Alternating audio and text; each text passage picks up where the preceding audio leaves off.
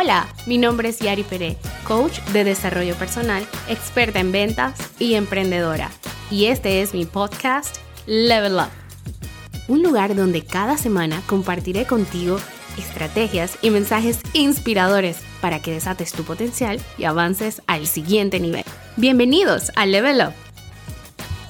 Hola, ¿qué tal? ¿Cómo están? Espero que se encuentren muy bien. Yo estuve un poquito perdida, tenía que atender unos temas urgentes familiares y bueno, ya todo está en orden y estamos de vuelta. Tengo que confesarles que sabía que iba a tener una semana un poquito compleja y me senté de todas formas a escribir este episodio porque lo quería subir el jueves pasado. Había escogido un tema, pero me sentaba a escribir y la verdad es que tenía un bloqueo mental súper grande. La semana pasada fue una semana emocionalmente muy fuerte para mí.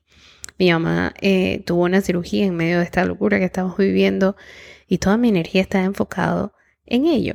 Me sentía tensa, muy sensible, súper vulnerable, pero me permití sentirme como sea que me sentía. Y de eso te quiero hablar hoy. Te quiero hablar de cómo podemos escucharnos en lo más profundo de nuestro ser y cómo podemos enfrentar esas emociones que muchas veces queremos evitar porque nos duelen. Puedo decir que me considero una persona que tiene un nivel emocional bastante alto. Tengo la capacidad de identificar mis emociones, cómo se manifiestan en mi cuerpo y tomar conciencia de estos pensamientos y es algo que me ayuda muchísimo en mi vida para poder tomar decisiones y para poder manejar situaciones. Ahora, esto no fue así todo el tiempo.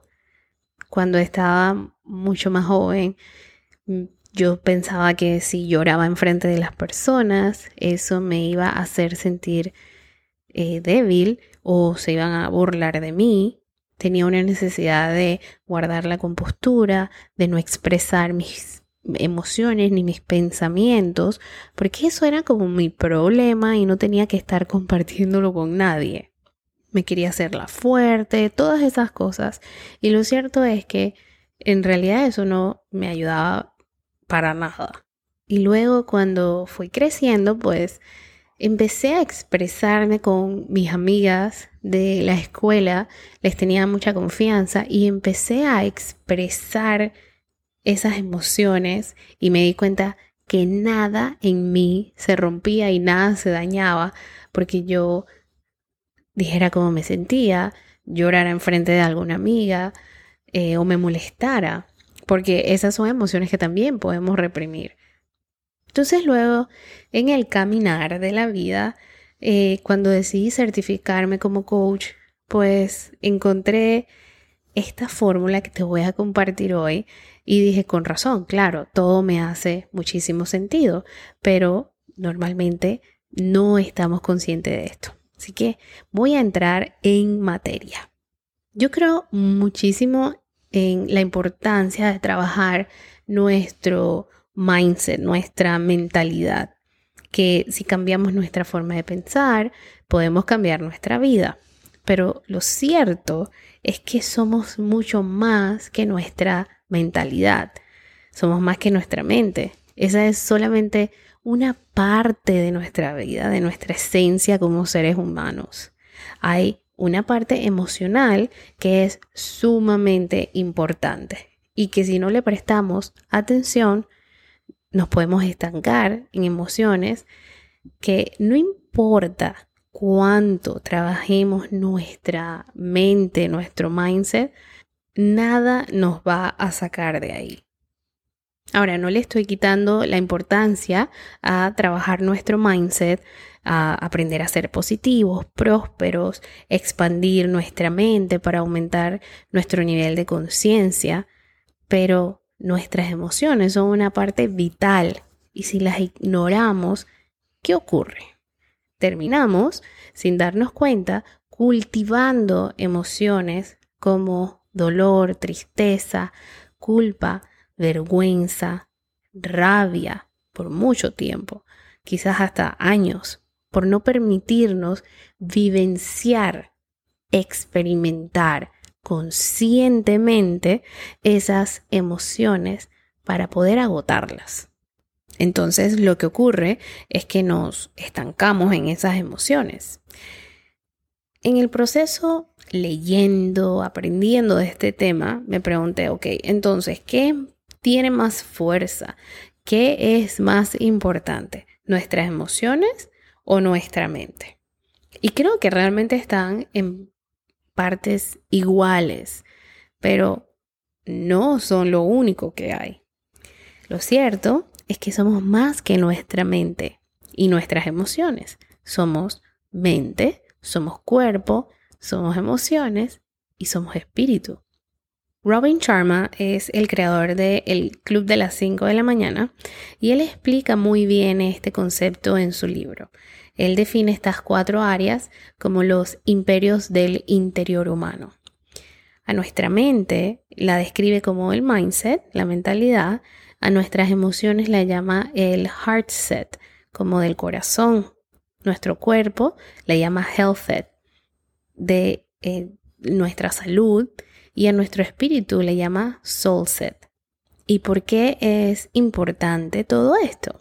Porque si queremos lograr maestría en nuestras vidas, y con maestría me refiero a lograr esa plenitud, esa completud, es importante entender estas cuatro áreas y honrarlas. Pero como no los quiero saturar con todas las áreas en este episodio, porque es un tema muy amplio, voy a empezar con la parte emocional y las demás las iremos hablando en otros episodios. Y seguimos. El mundo nos ha llevado a reprimir nuestras emociones, ya sea para tener un supuesto control, entre comillas, o por querer ser fuertes, entre comillas también. Porque digo, yo no quiero estar en una reunión de trabajo donde si algo me molesta y y, o me da rabia, me dan ganas de llorar. Si eres de las personas que les pasa eso, a mí me ha pasado. Yo quiero, no quiero pasar pena, no quiero parecer débil, no quiero incomodar a nadie.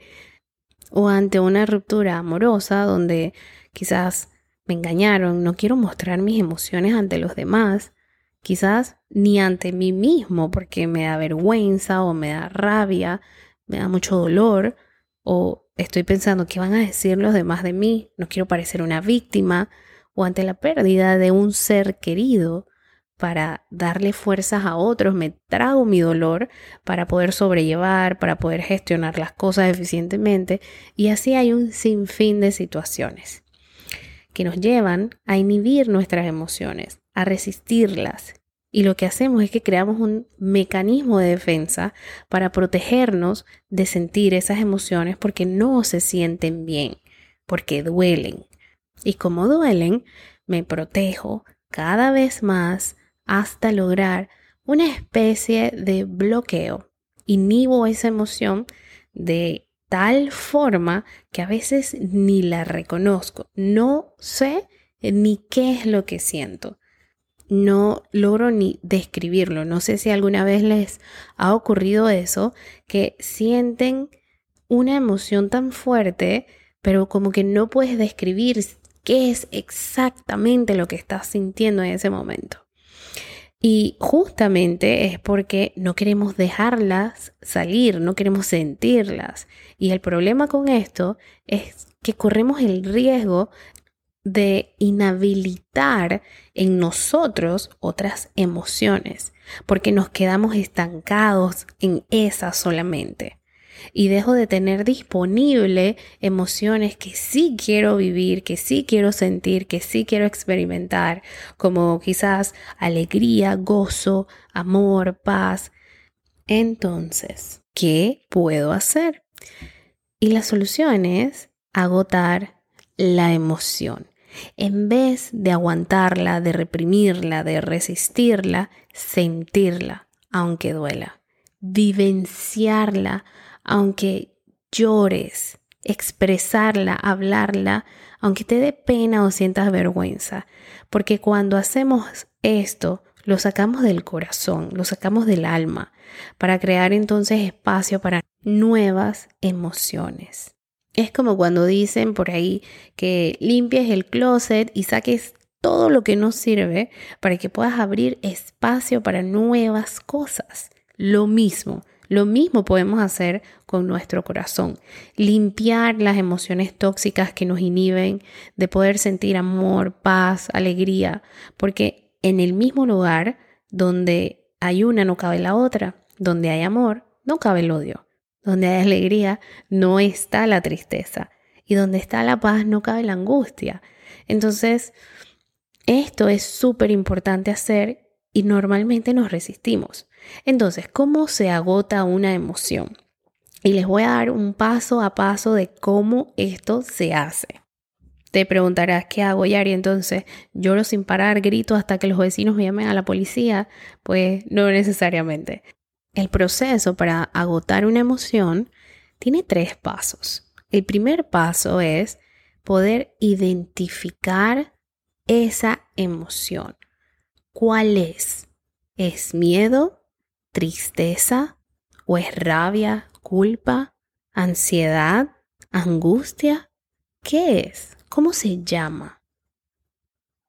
Y suena súper básico, pero cuando estamos en una situación emocional muy profunda, muy fuerte, no sabemos describir lo que sentimos, no sabemos ponerle nombre a la emoción, porque de alguna manera es como que tú no tienes esa emoción, la emoción ya te tiene a ti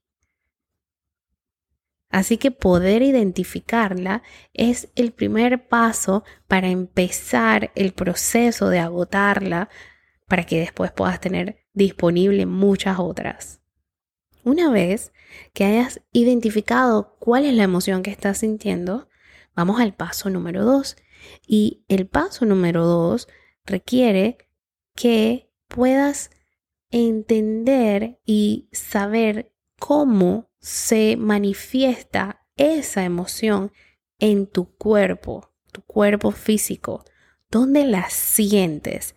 ¿La sientes en el pecho, como un pecho, como el pecho apretado, o la sientes en el rostro, como calor en las mejillas, o tienes las manos sudorosas, o te dan ganas de llorar y empiezas a lagrimar, tienes palpitaciones muy rápidas, cómo se manifiesta esa emoción en tu cuerpo físico. Y por último, y tercer paso, es identificar cuáles son los pensamientos que vienen a nuestra mente. ¿Qué me digo de esto que siento? ¿Me ofendo? ¿Me doy porras? ¿Me digo no llores? ¿Aguanta? ¿Pienso en el pasado o estoy pensando en el futuro? en lo que pueda ocurrir. Me anticipo a la situación y me empiezo a hacer una historia de un montón de posibilidades o estoy atrapado en el pasado, eh, pensando lo que pude haber hecho diferente, lo que no dije, lo que, lo que dije de más. ¿Cuáles son los pensamientos? ¿Qué te dices a ti mismo? ¿Cómo te, cómo te definen esos pensamientos en tu mente por la emoción que sientes. ¿A dónde te están llevando esos pensamientos? ¿Qué construyen o qué destruyen esos pensamientos? Ahora, ¿cuál es la intención de este ejercicio? Esos son los tres pasos.